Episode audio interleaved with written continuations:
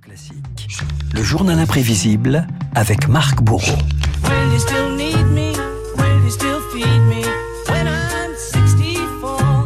Auras-tu encore besoin de moi quand j'aurai 64 ans? Chantait Paul McCartney. Oui, sans hésiter, puisque l'ancien Beatles fête ses 80 ans.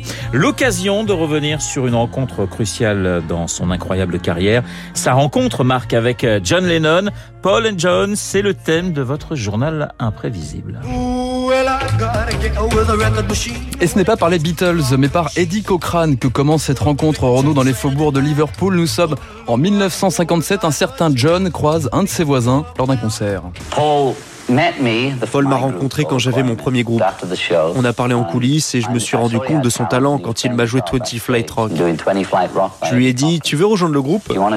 Et il m'a dit oui le lendemain. La personne qui représentait le mieux mon partenaire, c'est sans conteste Paul.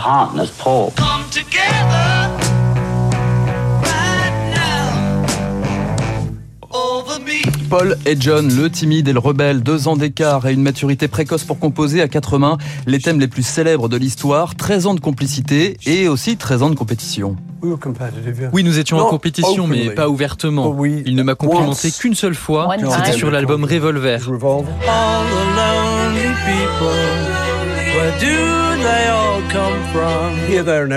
Quand j'ai fini d'écrire Eleanor Rigby, And, John um, m'a dit That's a really good song. that. C'est une très bonne chanson, I love that je l'adore. song. Je me disais oui, il l'aime.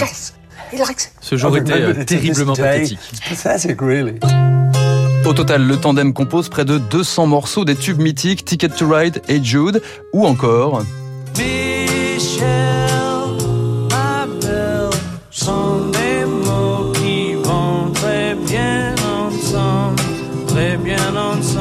Renaud, vous allez me poser la question évidemment, pourquoi Paul McCartney chante-t-il une partie de la chanson en français Pourquoi Paul McCartney chante-t-il une partie de la chanson en français? Je vous pose Excellente, la question. excellente question Renaud, une histoire de soirée, d'adolescence et de clichés. Mainly at art school John nous avait dit de venir à une fête. So me and George- Mais avec George, on était encore des enfants. Alors pour se vieillir un peu, on a mis des cols roulés noirs, un look un peu français. J'ai pris ma guitare, je me suis mis dans un coin et j'ai bourdouillé des mots en français en pensant qu'une fille allait dire euh. Comment allez-vous? Évidemment, ça n'est jamais arrivé. Mais des années plus tard, John m'a dit Ta chanson dingue en français, tu devrais la finir. Salut Et maintenant, une chanson Paul, John et la France, c'est aussi ce concert mythique à l'Olympia 1964, le public en furie et des déambulations de Beatles hautes en couleur dans la capitale. Avec John, on est allé à Montmartre, il se faisait tard, on n'avait pas d'hôtel, on a vu ces femmes qui allaient et venaient, on a demandé à l'une d'entre elles. Avez-vous un hôtel pour la nuit? Une autre fois, on est aussi tombé sur une serveuse dans un bar. On lui a demandé, elle nous a servi une piquette horrible. Vinegar.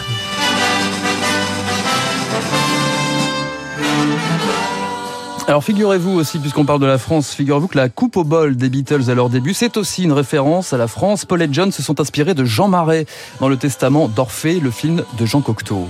Au revoir, bonne nuit, bonsoir. Et puis c'est la rupture, le groupe s'effrite entre épuisement, guerre d'ego et histoire d'amour envahissante. John Lennon fait ses bagages avec Yoko Ono. Quant à ce qui s'est dit le jour de la séparation, Paul McCartney la résume en trois mots. Oui, c'était sauvage. Question suivante Next question.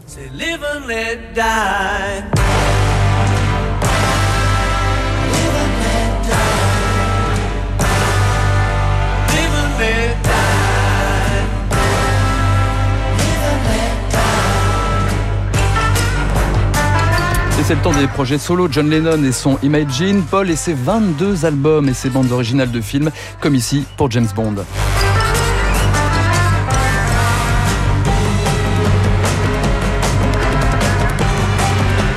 Malgré la rupture, malgré l'assassinat de John Lennon en 80, la mémoire reste vive, celle de cette cave de Liverpool où l'aventure avait commencé. Écoutez cette confidence assez touchante de Sir McCartney. Je rêve de John.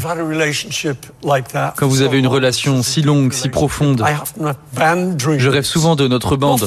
Je suis avec John. On parle des morceaux. Je me tiens prêt à jouer avec ma basse. Je fais beaucoup de rêves avec John et ils sont toujours bons. They're always good. Alors faisons un rêve, Renaud, pour finir. Imaginez Paul, John, George, Ringo et Yoko Ono. Tout le monde est là sur le toit des studios Apple à Londres. C'était en janvier 69, l'ultime représentation publique des Beatles. Une image pour l'histoire.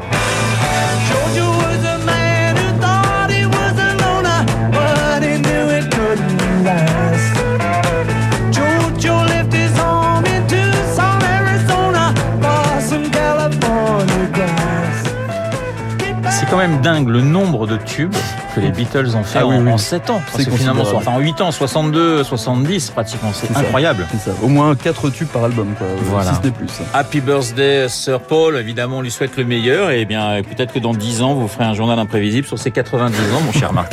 Tout est possible. Je vous souhaite un excellent week-end euh, à l'écoute euh, de Radio Classique. Mais finalement, les Beatles, c'est presque du classique. Il est 7h55. Dans un instant, il a presque la même coupe que les Beatles. C'est David Barou que vous allez retrouver pour son